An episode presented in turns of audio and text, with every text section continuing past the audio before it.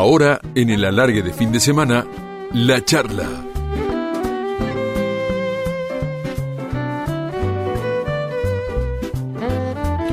Cuando era chico yo sentía pasión por el fútbol y, vocación por el periodismo. Soñaba con relatar, de hecho, y eso se reflejaba en, en las imágenes y voces de la preadolescencia, de la adolescencia misma. Yo recuerdo como paisaje de esa época, hablando de imágenes, las diagonales, los desbordes y los goles de Alfredo Graciani. Y si de voces se trata, recuerdo la de Víctor Hugo Morales diciendo cada vez que Graciani hacía un gol, por el gol, Alfredo, por el gol. Con Alfredo Graciani vamos a charlar en esta madrugada de Radio La Red. ¿Cómo estás, Alfredo? Leo Gentili te saluda. Bienvenido, gracias por esta charla. No, gracias a vos por, por invitarme. ¿Te acordás cada vez que hacías un gol, Víctor Hugo, cómo te realzaba y terminaba eh, con esos remates diciendo por el gol, Alfredo, por el gol. Lo tengo tan presente como si hubiera sido ayer. Sí, realmente me lo, tengo muy guardado en mi mente. Más allá de, esa frase, él me había puesto un, un apodo que, que mucha gente eh, ayudó y, me quedó también, más allá de, otro apodo también conocido, pero él fue el que me, me puso el alfil. Exacto, claro, cierto. El alfil, sí. Primero, primero fui el alfil y después fui el murciélago. El alfil por el tema de las diagonales.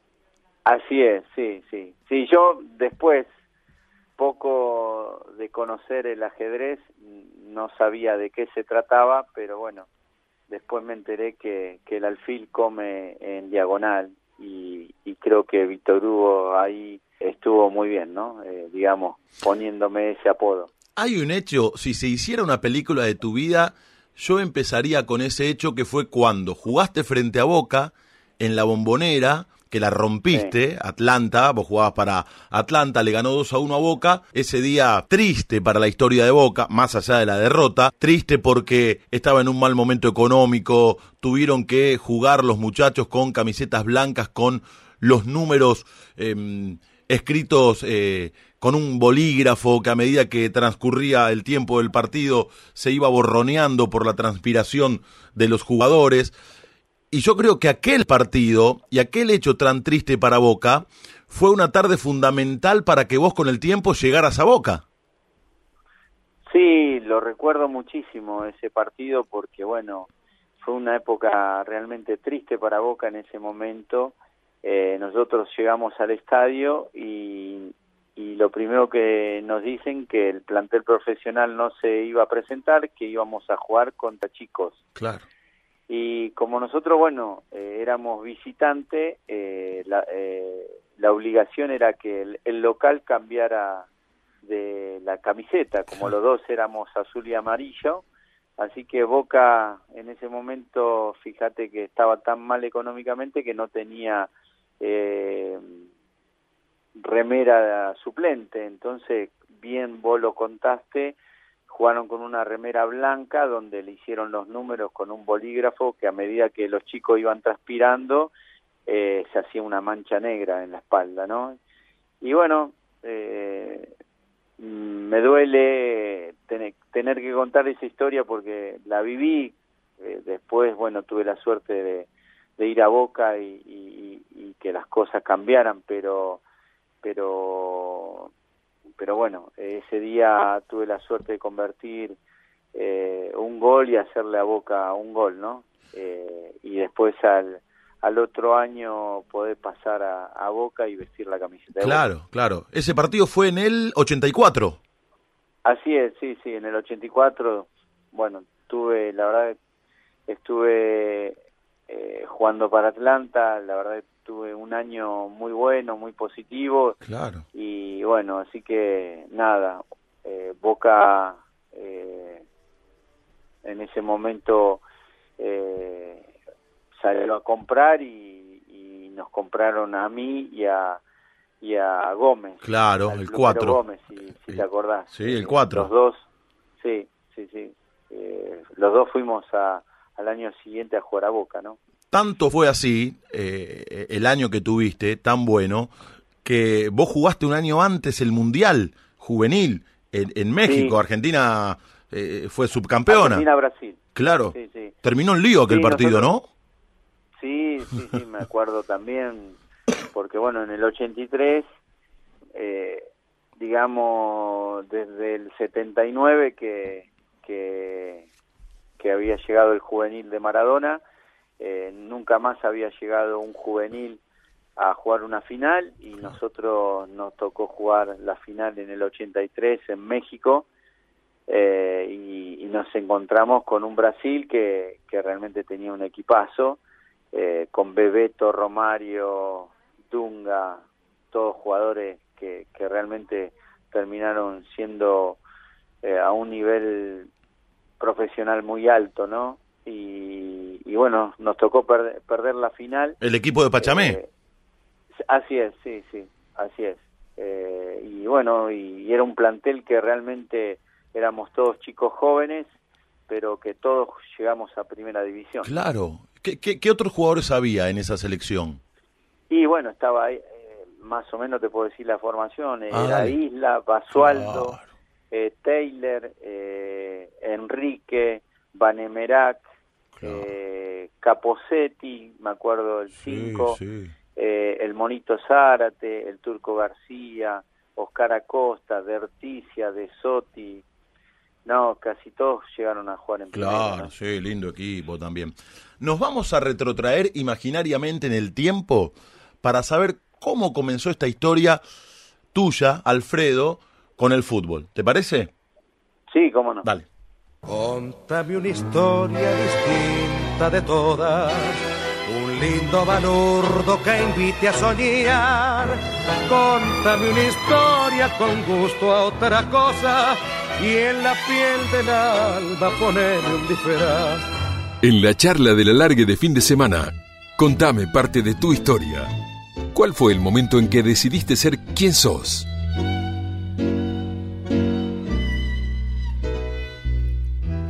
¿Te acordás, Alfredo, cuando dijiste yo quiero ser jugador de fútbol?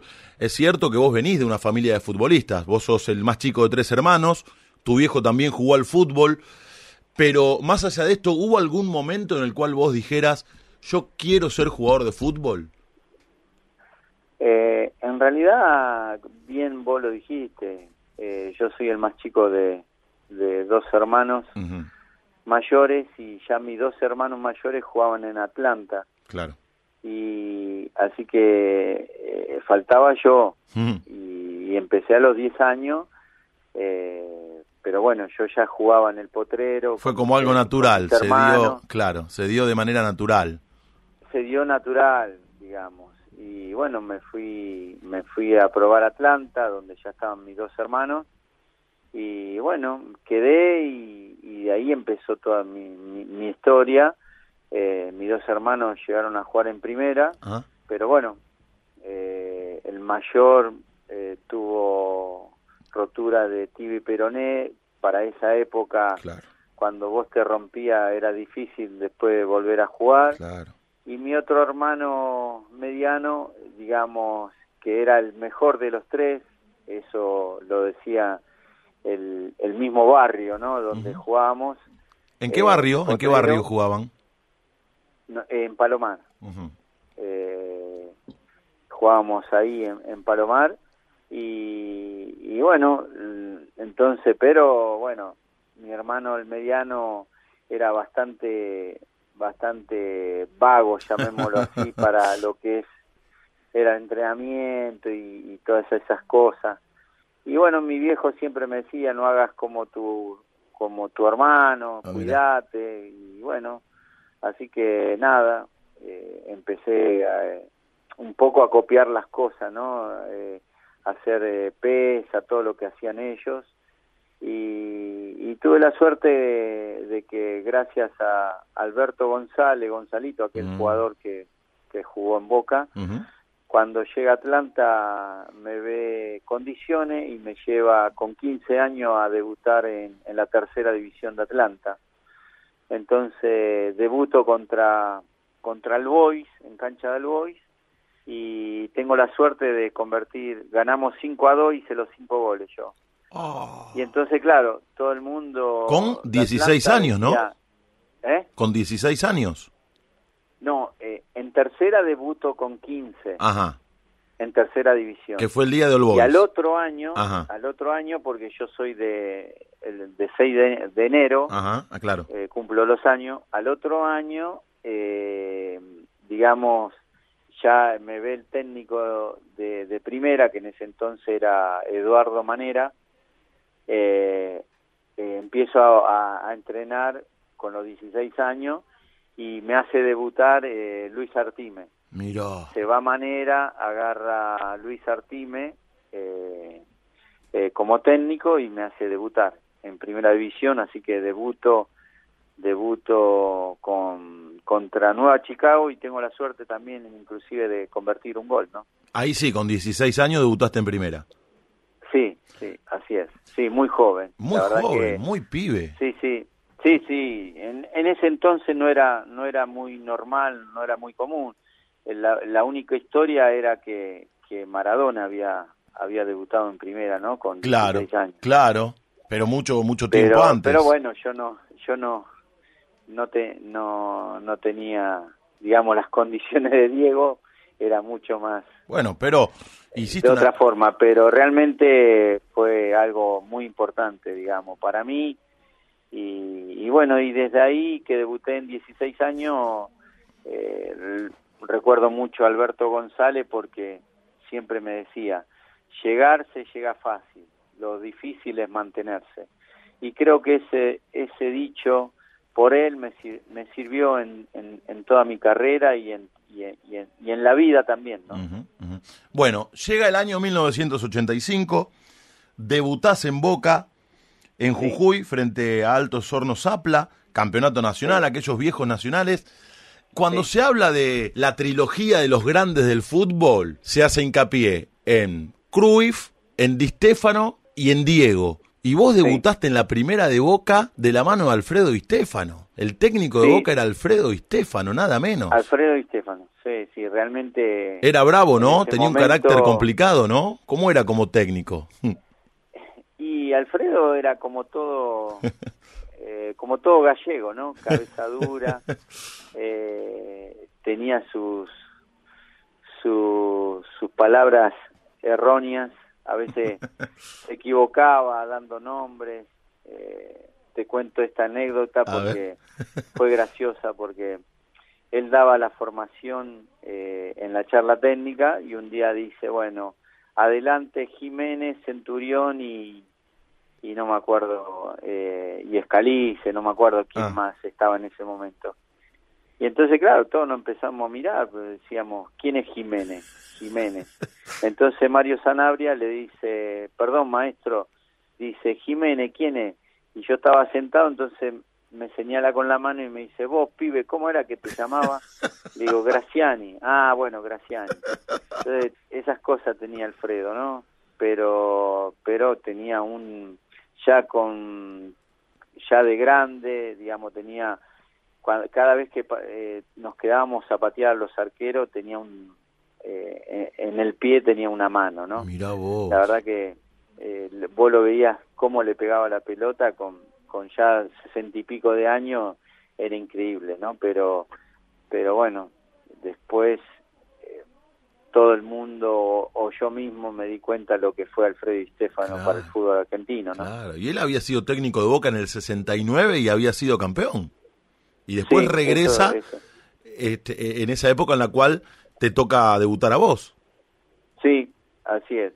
Sí, bueno, yo con él jugué en muchas posiciones.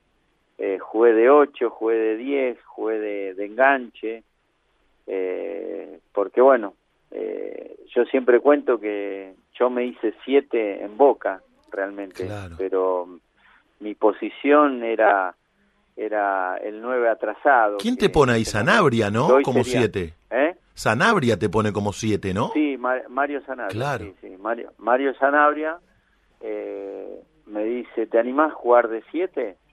Y yo, imagínate, con 21 años, jugar en la primera de Boca? Le dije, sí, Mario. Entonces me dijo, bueno, anda que el Ever Mastrangelo te enseñe la diagonal. Y estuve todo un día eh, practicando la, diagonal con el Ever Mastrangelo y bueno, creo que la aprendí bastante bien. Bastante bien. Escúchame, eras muy frío para definir, eras muy frío.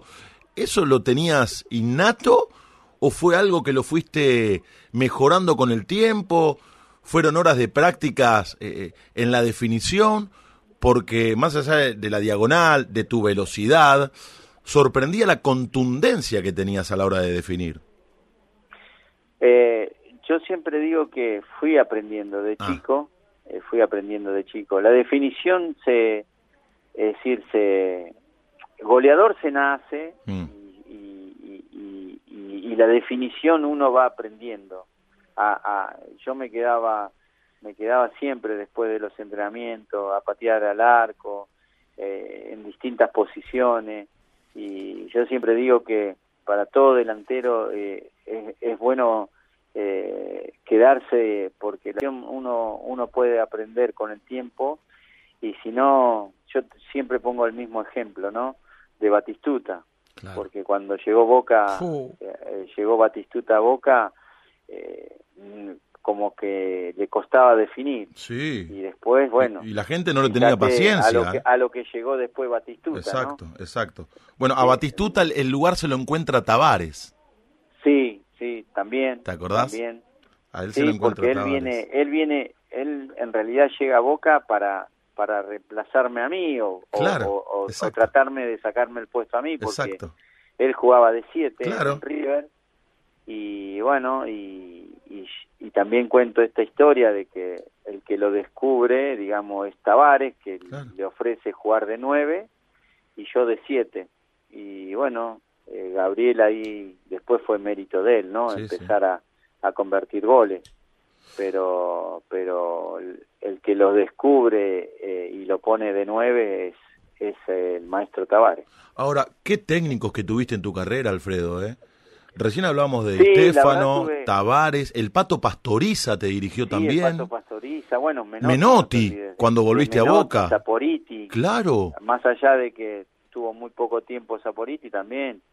Muy grande, muy buenos técnicos, todo con trayectoria. Sí, sí. Pero, si, tuvieras que elegir uno, que vos dijeras, este es el técnico que más me marcó, el que más cosas me dejó, ¿cuál sería? Y Mira, en realidad siempre digo que el maestro Tavares fue fue algo algo importante, pero también tengo que reconocer que el Pato Pastoriza también, porque era un tipo bien bien hecho de la calle, con, con valores, con, con, gente, ese amiguismo que, que, que transmitía el Pato, ¿no? Sí, sí.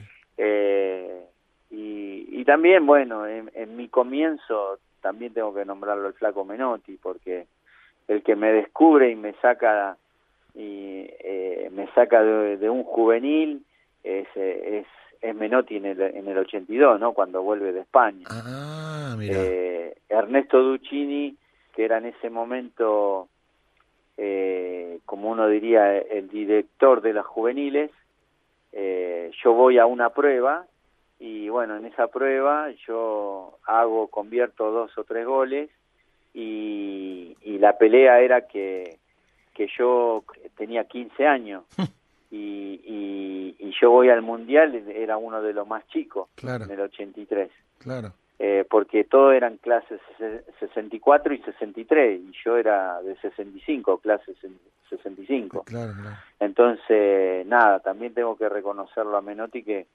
que fue el que me dijo, este chico me lo llevo a jugar un campeonato. Mira. Y, y bueno, eh, eh, así también lo tengo que reconocer. Claro, y después lo reencontrás en tu regreso a Boca. Así es, así en el 93. así es. No, en el 87 primero. En el 87 primero, y después lo volviste a tener. Y después lo vuelvo a tener en el 93, 94, que fue el último año que, claro, cuando vos volviste. tocó jugar en Boca. Te tocó una época muy complicada, sobre todo en los comienzos, en tus comienzos en Boca, no solamente desde lo deportivo, en aquel momento Boca no ganaba como en este último tiempo, y además por una cuestión institucional. Recuerdo que Boca tenía que jugar como local en la cancha de Vélez o en la cancha de Huracán, eh, la bombonera tenía problemas o estaba clausurada, no se podía usar. Fue una época muy complicada, capaz que los hinchas más jóvenes de Boca, que no vivieron en esa época, ni se imagina lo que tuvieron que padecer ustedes. Sí, nosotros es bien, eh, está bien lo que vos eh, estás diciendo porque era así. Inclusive te, te vuelco más atrás, al principio del 85, nosotros salíamos al interior mm. de la provincia de Buenos Aires a jugar amistoso para poder pagarnos el sueldo. Ah, eh, Boca estaba muy mal económicamente. Boca, eh, se, digamos, se acomoda cuando venden la, la ciudad deportiva. Claro, en la costanera. que ahí, sí, que, que muchos le, reprocharon a Heller y Alegre, ¿no? Por la venta de, de la ciudad deportiva. Eh, pero bueno, ahí Boca empezó a acomodarse eh, a partir del 89, 88, eh, cuando vende la, la famosa ciudad deportiva, ¿no? ¿Qué te acordás de la Supercopa? Porque eh, fue un gran logro de Boca, por lo que decíamos recién, una época en la cual Boca no ganaba mucho. El último campeonato había sido el de Diego en el 81.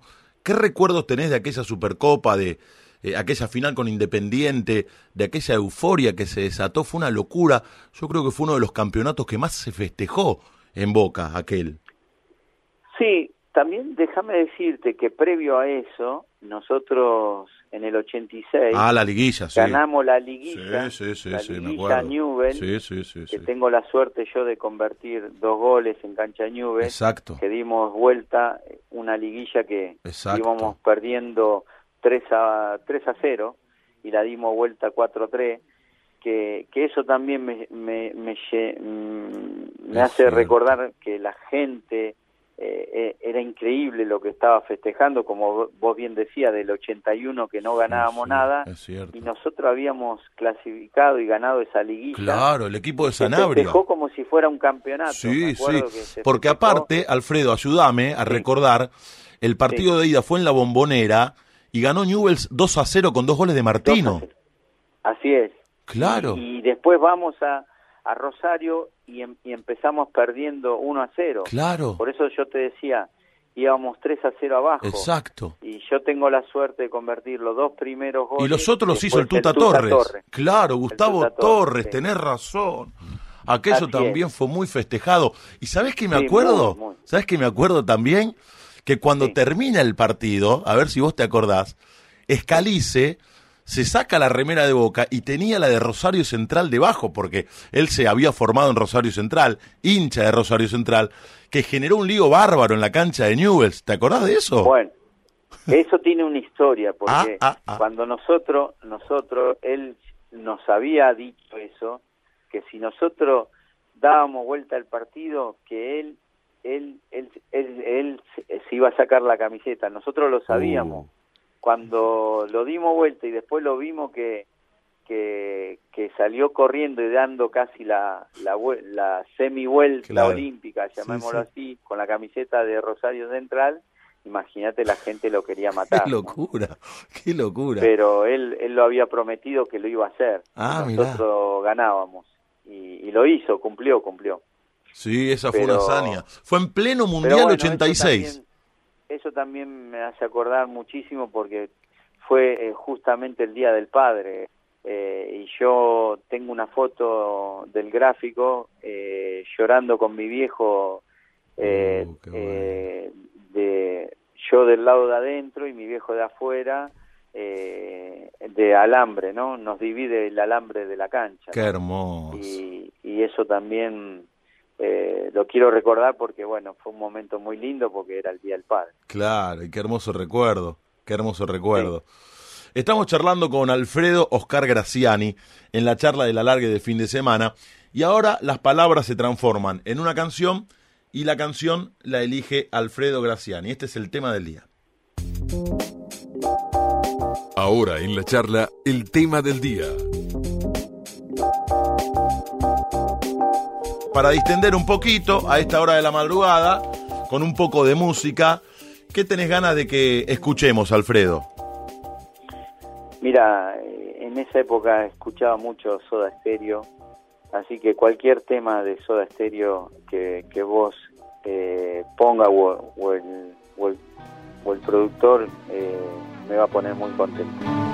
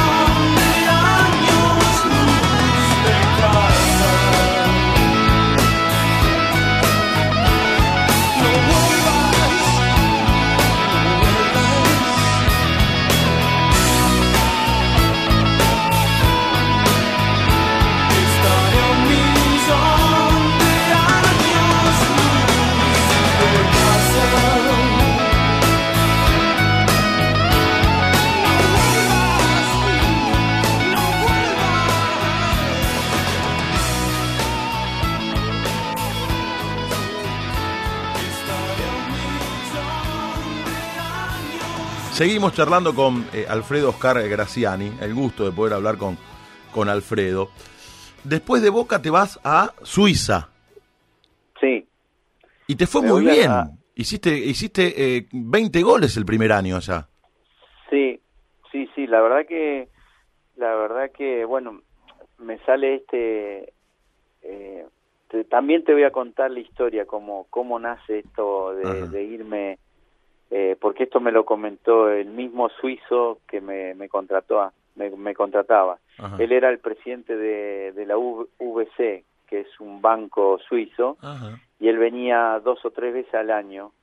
Y entonces los domingos él paraba en el, en el Sheraton y entonces eh, cada vez que jugaba Boca de local iba a ver.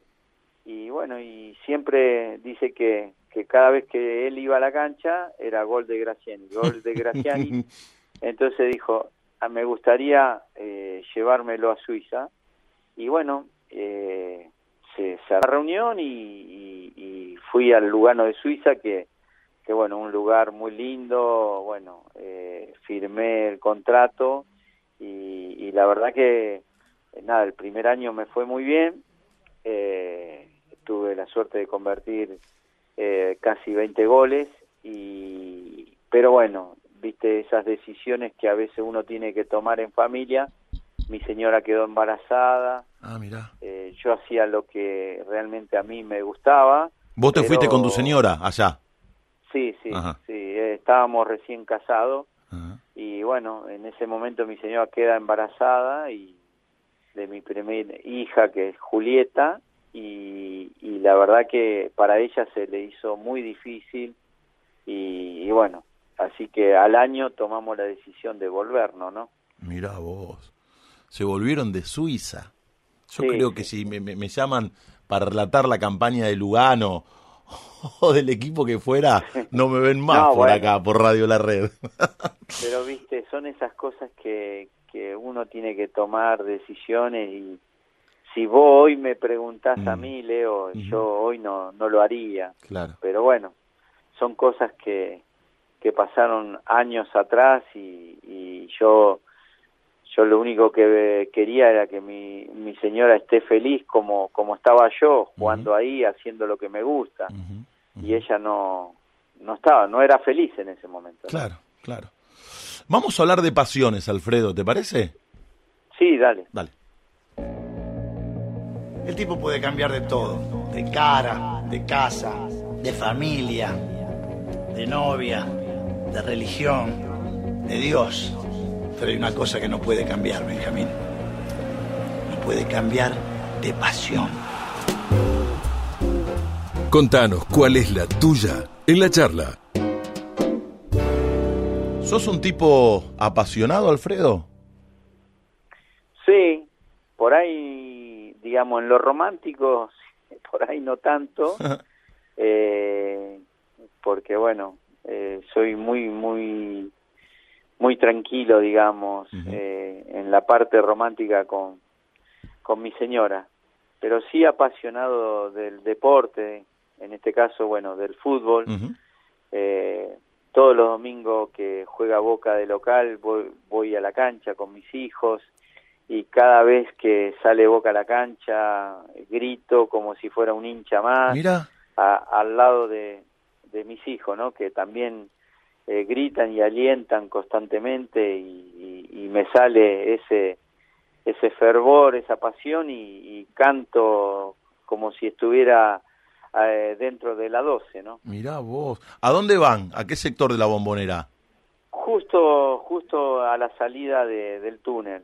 Ah. Tenemos la platea ahí Ajá. y, y la verdad que nada, eh, ya estamos pensando eh, que comienza el campeonato a ir con mis hijos, ¿no? ¿Cómo ves la incorporación de De Rossi, del Tano De Rossi, que ha generado casi una revolución en Boca?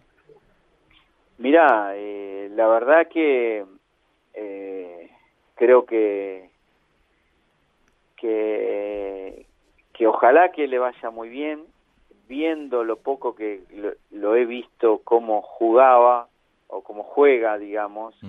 Eh, yo en, en otro lado eh, he dicho que me hace recordar a, a Blas Yunta, ¿no? Opa. Porque es un jugador que metedor, aguerrido, eh, con mucha personalidad y, y bueno, y creo que con una edad que, que ya conoce todo y cuando entre a la cancha de Boca espero que que, que rinda como como rindió en, en la Roma. Me da la sensación de que, que le va a costar muy poco entrar en la gente, siendo como, como es él como jugador, ¿no? Estamos charlando con Alfredo Graciani en el alargue de fin de semana en Radio La Red.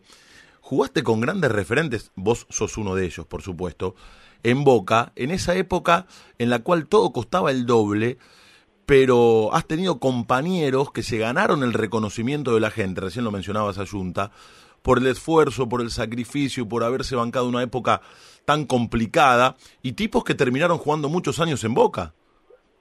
Sí, sí, sí. Recuerdo, Por recuerdo la dupla que armabas con Comitas o la sociedad Sí. que habías armado con el chino Tapia. Bueno, Junta, que mirabas para atrás y me imagino que estabas tranquilo porque tenías a este loco que corría a todos y metía eh, todo el partido y aparte iba a buscar cada pelota como si fuera la última. Navarro Montoya, tantos y tantos. Sí, sí, mucha, mucha gente de mucha trayectoria que, que, que, que jugaron mundiales, ¿no? Claro. Como, como decís, el chino, como así José Luis Cuchufo. También el Eh, inolvidable mucho. Cucho. muchos, muchos jugadores, bueno, eh, la Chancha Rinaldi, eh, el, el Collita Gutiérrez que venía de También. explotar de Vélez, Humberto. un jugador extra- extraordinario. Qué bien le pegaban los lo- tiros lo libres. nombramos, ya lo nombramos a Batistuta, ¿no? Claro, Es claro. decir, el mismo, el La mismo Torre. Dieguito La Claro, Torre, ¿no? claro, claro. Eh, Cu- ¿Cuál, pero fue, bueno, ¿Cuál fue el gol que más gritaste, Alfredo? ¿Te acordás? y siempre cuento el mismo, ¿no? Eh, fue contra River, un 2 a 0 en Ah, cancha de River. Segunda fecha. eh, eh, en la segunda fecha, Sí, sí. Habíamos sí. perdido contra Armenio en cancha de, de Boca y el segun- la segunda fecha viene el clásico. Que fue todo un lío porque Y- ese fue el último partido Sí. de Gatti, ¿te acordás? Que, Así que es, Pastoriza. la, la semana previa, Claro. la semana previa, bueno, el pato lo saca Claro. a, a, a Gatti y, y lo pone al mono. Todo el mundo habló de eso, pero también ese día también debuta Juan Simón, el día del Boca Claro, River. claro. debuta Juan Simón y bueno, justo, eh, bueno, eh, eh, ganamos eh, justamente como era la segunda fecha, nos encontramos con un estadio repleto, Boca había llenado las tres bandejas que le habían dado, que en ese momento, bueno, se permitía los Claro. visitantes. Arco de la Figueroa Y- Alcorta. Así es. y yo tengo la suerte, bueno, el primer gol lo hace Walter Perazo, Claro. y el segundo lo hago yo con un pelotazo que eh, cruzado le gano la espalda a, Da- a Daniel Pasarela en velocidad y cuando me sale comiso puedo tocarla con la pierna izquierda fue un fue un gol que lo la verdad que siempre lo recuerdo porque ya te digo no solo que era contra River sino que justamente era eh, el, primer clásico de ese campeonato y justamente sobre el arco de la 12, ¿no? La verdad que fue algo extraordinario. Además de Boca, jugaste en otro grande, como Racing, Sí. donde se te recuerda, por sobre todas las cosas, por un gol que le hiciste a Independiente en un clásico. Sí, sí, así es. Sí, porque bueno, eh, esto también es an- anecdótico, ¿no? Porque cuando llego a Racing, imagínate que todo el mundo La expectativa. me miraba con una cara de, de bronca, como diciendo este bostero que viene a hacer acá, ¿no? Aparte, sí. Eh, es más, todavía me, me recuerdo eh, de Tita, la famosa Tita de Racing, Tita Matiusi. Matiusi, que no me, no, ni me quería ver. No. Imagínate, ¿En serio? el turco García decía, te presento, no, no, a mí no me traigas a este bostero. Uh, Me ¡Qué linda bienvenida! Así es. Y nada, y como vos decís, el día que le hago el gol a Independiente en el clásico, ahí la gente de Racing me empezó a querer. ¿Qué te acordás de aquel partido? Aparte del gol, claro. Eh, no, que digamos, yo, yo, tuve la suerte también de, de convertirle justamente eh, en la semifinal, Mm. eh, en, en la Copa Libertadores a Flamengo, tanto allá como en cancha de Racing, que ganamos, le ganamos 1 a 0 eh, con gol mío en cancha Racing y tengo ese recuerdo porque porque al otro día eh, cuando yo convierto el gol eh, con la camiseta de Racing eh, me llaman y, y, voy a almorzar con Mirta Legrand. Ah, mira. Mirá la historia, ¿no? Ese gol fue tan importante en cancha de Racing que al otro día eh, me invitan para ir a almorzar con Mirta Legrand. Mira vos. Y nada, para mí, imagínate que, que ir a, almorzar con la señora. Yo ya había tenido la suerte de, de ir con, con la camiseta de Boca, pero mi segunda vez que almuerzo con Mirta Legrand fue, yo no sabía que ella era hincha de Racing, sí, claro, claro, mirá. Eh, hincha fanática de Racing. Y, y, bueno, me salió esa invitación eh, después que yo le hago el gol, creo, al, Flamengo, ahí en cancha de, de Racing. Y ya te digo, y después, bueno, ahí me fui ganando de a poco la gente de Racing y cuando hago el gol a Independiente, que, que también fue un, un lindo gol. ¿Cómo terminó ese partido? Bueno, uno a uno. Ajá. Uno a uno con, con gol mío, pero ahí eh, Racing mantenía un invicto desde el momento de que Independiente se había ido a la B, ah. digamos, y no sé cuánto año estuvo, por eso también la gente de Racing festejó muchísimo porque hacía mucho tiempo que Independiente no le ganaba, ¿no?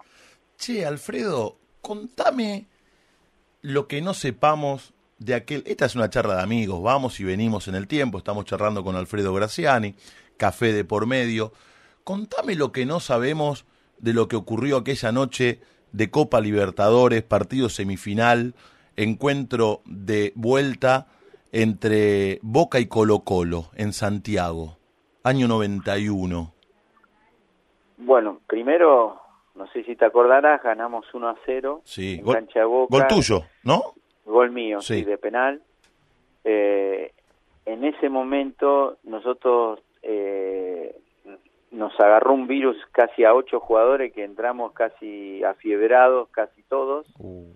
Y, la verdad que hicimos un gran partido, pero teníamos que haber convertido dos o tres goles más, pero bueno, eh, nos fuimos 1 a 0 ganando a Chile.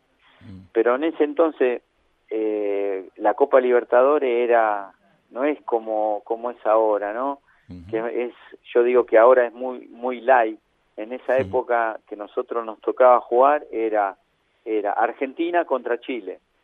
No no era Boca contra Colo Colo, era Argentina contra Chile. Y desde el momento que nosotros llegamos a Chile desde el momento que bajamos al avión ya te insultaban, te, te agredían eh, eh, eh, de forma verbal y bueno, se hizo muy difícil y cuando entramos a la cancha nos llamó muchísima la atención de que había mucha gente dentro de la cancha. Ah. Y pero bueno, como eso realmente era cosa que lo tenía que manejar los árbitros o la misma eh, Copa Libertadores, eh, ¿qué pasó? Cuando ellos convierten el tercer, el tercer gol que los clasificaba para la final, porque nosotros sabíamos que el que ganaba de ahí iba a ganar la Copa Libertadores, de hecho la ganaron ellos. Contra Olimpia, si no, si no mal recuerdo. La final la juegan contra Olimpia. Y la gana Colo Colo. Eh, nada, eh, el tema fue que, que cuando hacen el tercer gol, eh, el turco Aput va a buscar la pelota eh, para sacar del medio y, y, resulta que uno del banco lo empuja y lo tira a la fosa uh. al turco al turco Aput y yo me yo en ese momento bueno un poco sacado que esto el otro le, le pego un, le pego una trompada al que le había empujado, que después me entero que había sido el profesor o el kinesiólogo, no sé qué, y ahí se empieza toda una corrida y a mí me rodean los, los carabineros y después se arma toda la bataola que, que vimos todos por, por televisión, ¿no? Ahora, lo que pegaron ustedes también, cómo se la bancaron. Hasta el maestro Tavares pegó. La verdad que fue... Jamás imaginé verlo al maestro Tavares como esa noche. No, todos, todos, todos mis compañeros, la verdad que eh, Rabina, como Quique uno diría, Rabina, eh, Junta, bueno, nos era- bancamos todos porque en realidad eran unos en nenes realidad, también. eh, era toda gente metida dentro de la cancha, Claro, que claro. estaba con, con, con máquina fotográfica común y, y bueno, eh, nada, la verdad que si Re- uno recuerdo una imagen- y recuerda, te, te da un poco de vergüenza. Claro, ver- ver claro. ahora todo eso, Recuerdo ¿no? una imagen, Alfredo, Sí. del maestro Tavares con el rostro cortado porque le habían Sí. pegado precisamente con una cámara. con una cámara en el rostro. una cámara verdad. fotográfica, sí. Sí, sí. Y el rostro cortado de- del maestro, desencajado. Este Batistuta totalmente. también, sí, fue una noche bochornosa. No, bochornosa. bueno, tremenda. Imagínate que no termina ahí. Eh, terminamos con el micro Uh, eh, dentro de la comisaría, porque resulta que eh, nos hacen una denuncia porque uno de los fotógrafos, llamémoslo así, sí. eh, eh, había recibido, no sé, un golpe y estaba por fuera de conocimiento y había hecho una denuncia y, y fuimos todos Mm. con el micro y todo a la comisaría. Creo que fue Rabina, ¿no? Sí. El que, el que lo invocó. Sí, sí, Sí. fue Quique Rabina. Y bueno, y, y caímos todos, como uno diría, todo preso. Qué locura, qué infierno, micro. qué pesadiza. Sí, sí, no, un terrible. Y, y esa misma noche no pudimos viajar, tuvimos que viajar al otro día y, y toda la gestión la hizo el, en ese momento lo que lo que era el me sale el alcalde pero no es la palabra eh, del gobierno argentino El ¿no? intendente. el, el embajador El- ah, el embajador, allá, claro, claro. Claro. El embajador argentino en Chile. nos, Qué claro, locura. nos hace, como uno diría, la liberación para que nosotros nos podamos volver a la Argentina. ¿no? Y me acuerdo de la personalidad de aquel grupo, porque a los pocos días ustedes tenían que jugar por el campeonato con Racing una mañana, no me acuerdo si de sábado o de domingo, me parece que de domingo, De domingo, a Y las le- 11 de la mañana. y le hicieron seis goles a Racing, atajaba Goicochea, y vos la rompiste esa mañana. Cancha embarrada, Sí. ¿te acordás? Sí, sí, sí, bueno, Racing venía Muy bien también. venía venía atrás nuestro Claro. a un punto, a un punto que si nos ganaba se ponían primero. Claro. Y, y bueno, la cosa es que, que Racing arranca mejor que nosotros. Pero nosotros, bueno, eh, cuando ese equipo se ponía en funcionamiento y te hacía cuatro o cinco goles. Pero- De pero es como que- día Batistuta hace tres, Jugó la Torre hace dos, Claro, te iba a decir. yo hago el último. Claro, ¿no? claro. El 6, el 6 a 1. Claro. Es como que el equipo tenía bronca después de lo que había pasado en Chile. Y salieron con Sí. esa bronca a jugar ese partido. Sí, en realidad, en realidad es que fue el, fue el mejor equipo que me, me tocó compartir y aparte Lo- un eh, momento lo- lo re- sensacional de, De Diego. Y La de Torre. Diego y, y Fue- de Batistuta. entre ellos dos hicieron casi 40 goles. Claro. Fue el año que yo menos goles hice porque hice más asistencias, como se llamaría hoy, que, que hacer goles, ¿no? Aquel equipo, a ver, vamos a recordarlo. Era Navarro Montoya. Eh, ¿Quién estaba de cuatro? Abramovich. Abramovich, sí. eh, eh, eh, Simón Marchesini Y Rabina. A veces jugaba Moya y, o Rabina. claro, el mendocino Moya. Es cierto. Sí, sí. Después Blas, Blas Sí, eh, el Turco Apú, el Chino Tapia también a veces, Claro. a veces, a veces se cambiaba también. Y- Eh, y está- arriba, bueno, Batistuta, La Torre y vos. Graciani, Batistuta Claro. de La Torre. Claro, qué equipo, la pucha. Qué equipazo que tenía.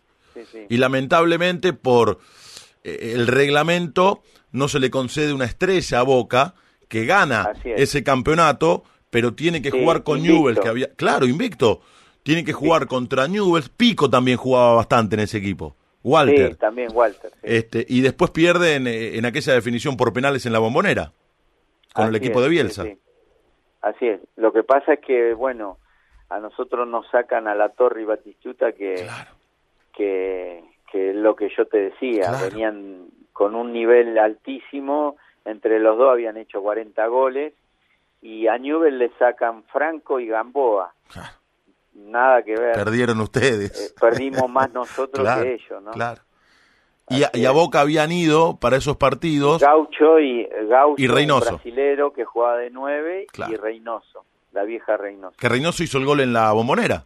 En la bombonera, sí. Y ahí fuimos a penales. Para ir a los penales. Vamos a hablar de palabras. Yo a Graciani lo identifico con la palabra gol. Pero vamos a ver qué dice él. ¿Qué palabra elegís? ¿Cuál te identifica y por qué? Una palabra no dice nada y al mismo tiempo lo esconde todo. ¿Qué palabra elegís y por qué, Alfredo? Estamos charlando con Alfredo Graciani en el alargue de fin de semana. La palabra es gol y en los clásicos. Y la, y la otra palabra es gol y la segunda es clásico porque esto me lo hizo me lo hicieron ver los hinchas ah. de Boca ah.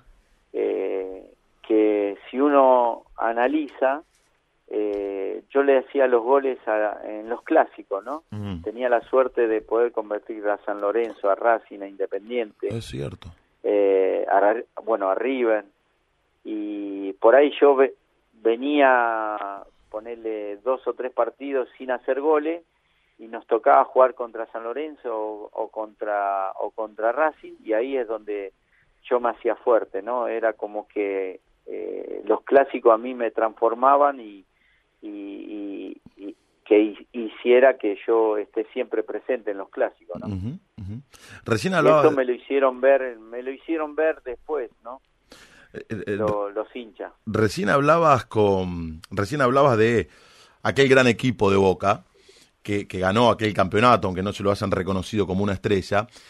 Pero vos también tuviste la posibilidad de jugar eh, eh, en Argentinos, en la B, con un gran plantel, con jugadores que después triunfaron casi todos, ya en el final de tu carrera.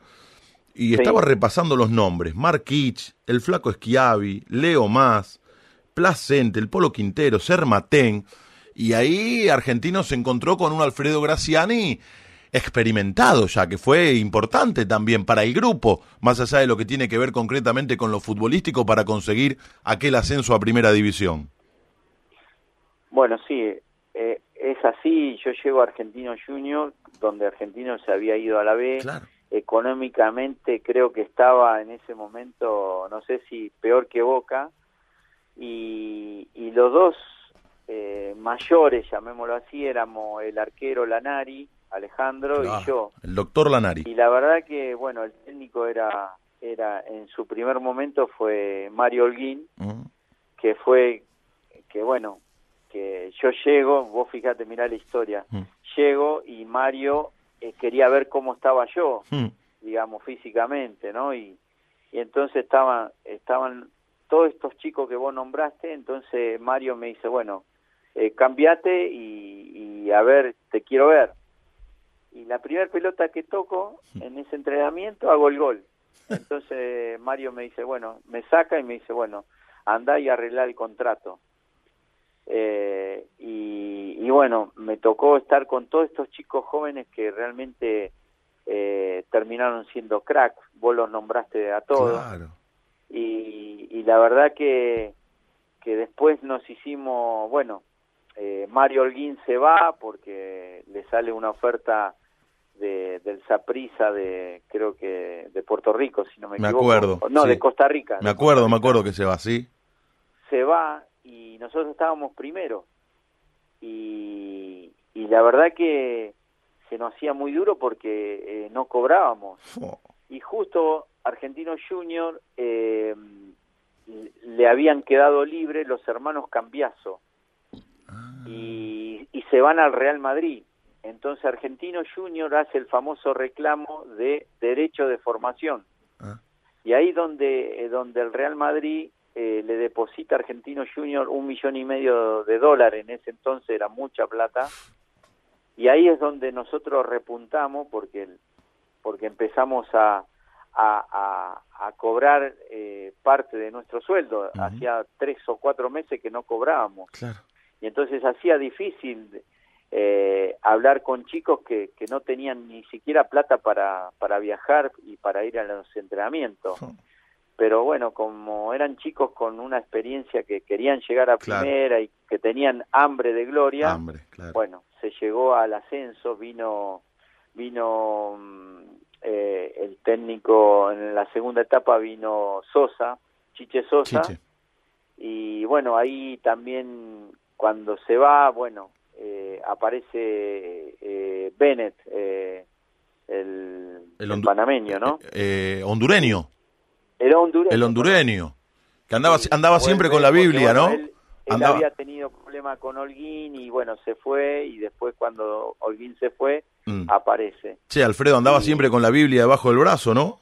Sí. después te cagaba patada. bueno, pero nos sirvió muchísimo. Porque él hizo un buen campeonato también. Tremendo goleador. Hizo goles importantes. Y, y, bueno, y llegamos, eh, y yo siempre cuento esta historia, ¿no? Porque faltaban tres fechas mm. y Talleres de Córdoba, que era el equipo que nos, vi, nos venía de atrás, como uno diría, comiendo los talones, eh, vamos a cancha de Belgrano y en vez de jugar en, en el Chateau, eh, Belgrano nos, nos hace jugar en cancha de Belgrano. Uh. Y ese partido eh, tengo la suerte de yo de convertir y empatamos uno a uno. Pero ahí Talleres nos em, gana Talleres y nos iguala en puntos. Y me acuerdo que que los chicos más jóvenes estaban destruidos y entonces con, con Alejandro Lanari le dijimos, che, Ale, tenemos que hacer una reunión y bueno, juntamos a todo el plantel, hicimos una reunión y donde le dijimos, muchachos, todavía nada se perdió, eh, está todo, eh, queda todo en nosotros y, y, ustedes son chicos jóvenes que tienen muchas condiciones y esto tenemos que seguir para adelante, a levantar la cabeza, si no perdimos, todavía seguimos primero y bueno, y ganamos el campeonato en la última fecha, no sé si vos te acordarás, en la última fecha eh, el Polo Quintero hace el gol, ellos jugaban, Talleres jugaba con, no sé si con los Andes en cancha de Racing, y empatan ellos y nosotros ganamos. Así que no, eh, nosotros empezamos primero y, y tuvimos que esperar por la radio hasta que termine el partido y festejamos en en, el vestuario, ¿no? Estamos charlando con Alfredo Graciani, un tipo que ha emocionado a muchísimos hinchas con sus goles, con sus desbordes, con sus diagonales. Esta madrugada en Radio La Red vamos a averiguar qué es lo que lo emociona al hombre que ha emocionado a tanta gente. ¿Con qué se emocionan quienes nos emocionan? En la charla Marcas en el alma.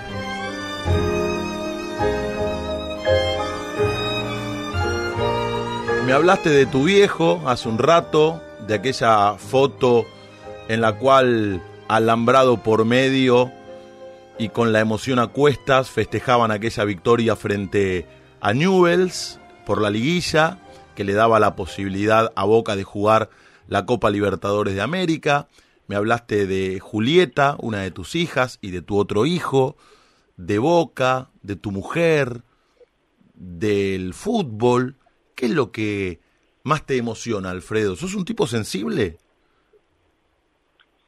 Eh, ahora de grande, ¿no? Mira. Me he puesto más, más sensible, pero si no, eh, eh, la verdad que sí, me, eh, al, principio me costó muchísimo eh, haber perdido mi vieja tan joven, ¿no? Que hasta hoy en día la, la extraño muchísimo. Mira, ¿cuántos años tenías, eh, Alfredo? Y yo tenía eh, 20 años, 21 años y mi mamá falleció a los 50 años. Muy joven. Y, y la verdad que en ese momento yo estaba en la primera de Boca y la verdad que no tenía más ganas de jugar al fútbol, pero también tengo que agradecerle muchísimo a, al CAI Aymar que me ayudó muchísimo en ese momento, ¿no? Me dio el tiempo y el momento y el espacio para para que yo, digamos, hiciera eh, mi dolor, ¿no? Mi, Tu duelo.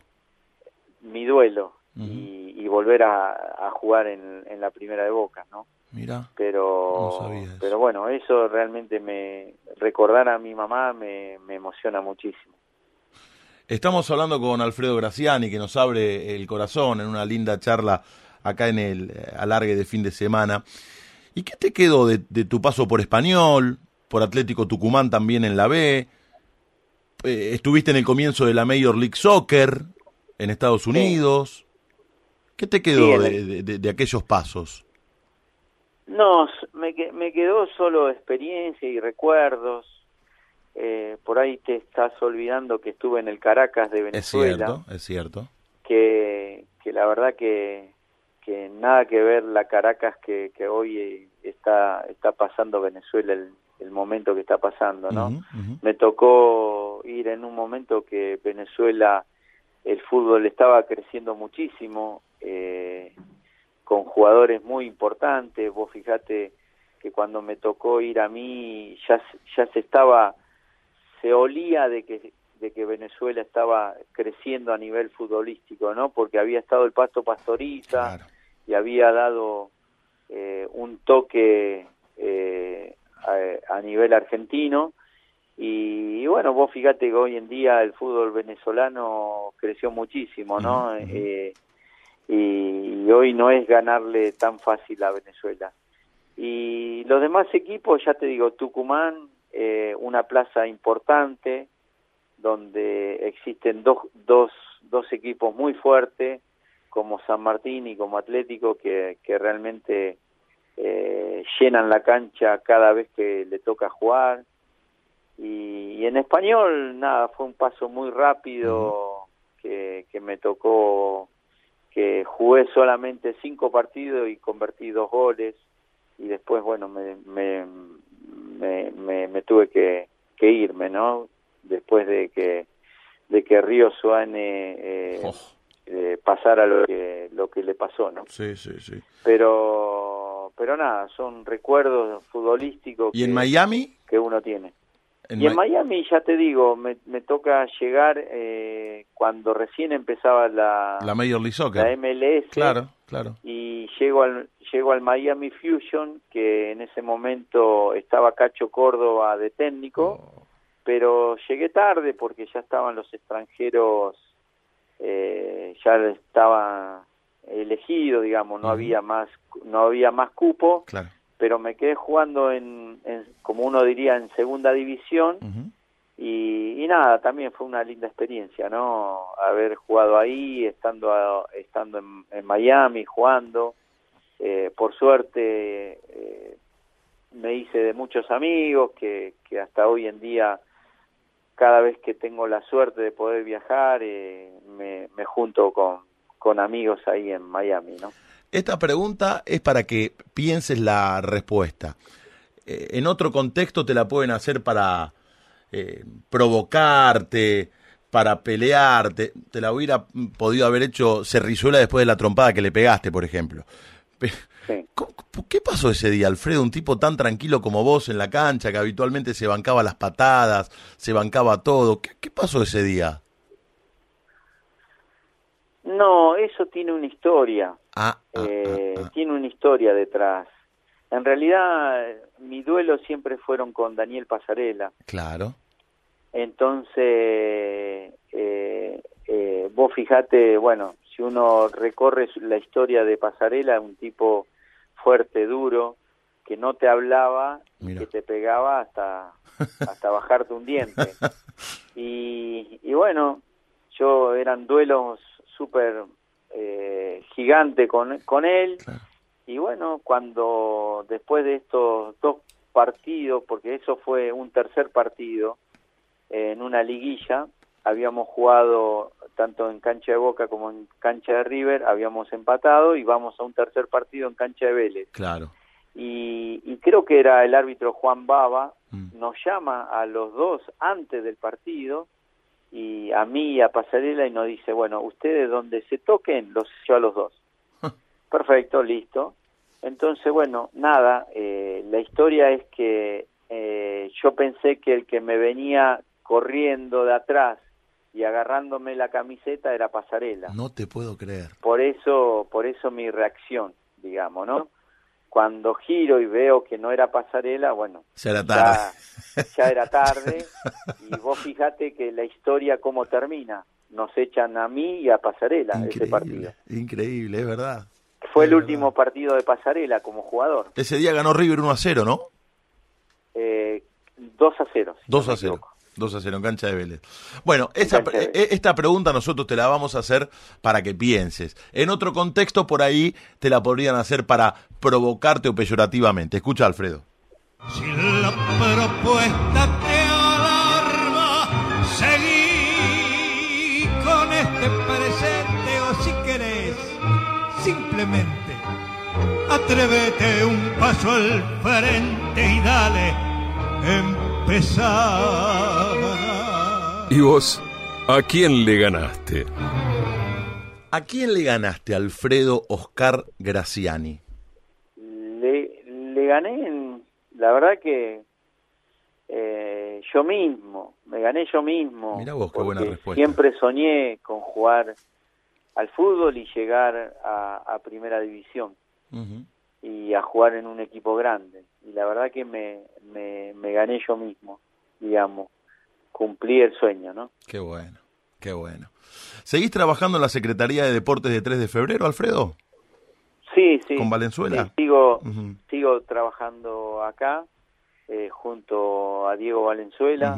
Estamos haciendo un gran trabajo, eh, eh, no solo en lo social, sino eh, en ayuda a todos los deportes, con, ayudando a todos los deportistas de- del distrito, aquellos que tienen gran futuro, donde los apoyamos con becas eh, y, y acompañamiento eh, y ayudamos a los clubes, estamos dando subsidios a los clubes de barrio que realmente hoy son los sostenedores de, de todos estos chicos.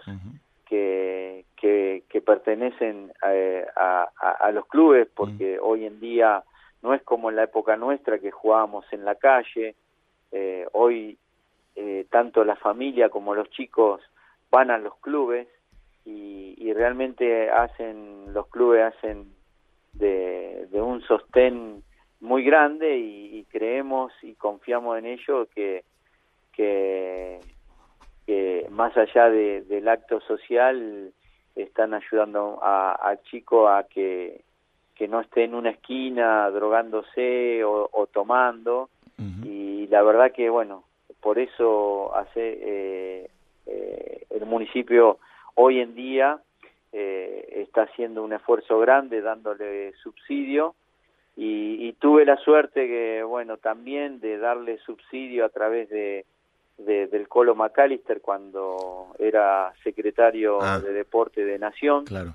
la verdad que que más allá de que el Colo era mi es mi amigo eh, eh, nos ha dado muchísimo eh, al distrito eh, nos ha ayudado muchísimo y, y la verdad que nada trabajando muchísimo a full con con, con este nuevo eh, digamos proyecto que, que, que tenemos de, de que realmente sea la capital del deporte como, como está catalogada aquí en 3 de febrero, ¿no?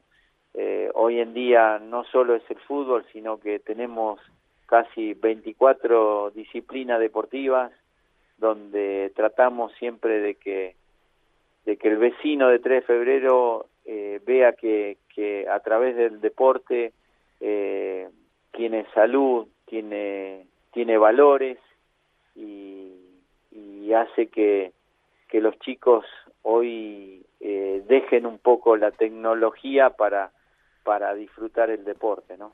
La última, Alfredo.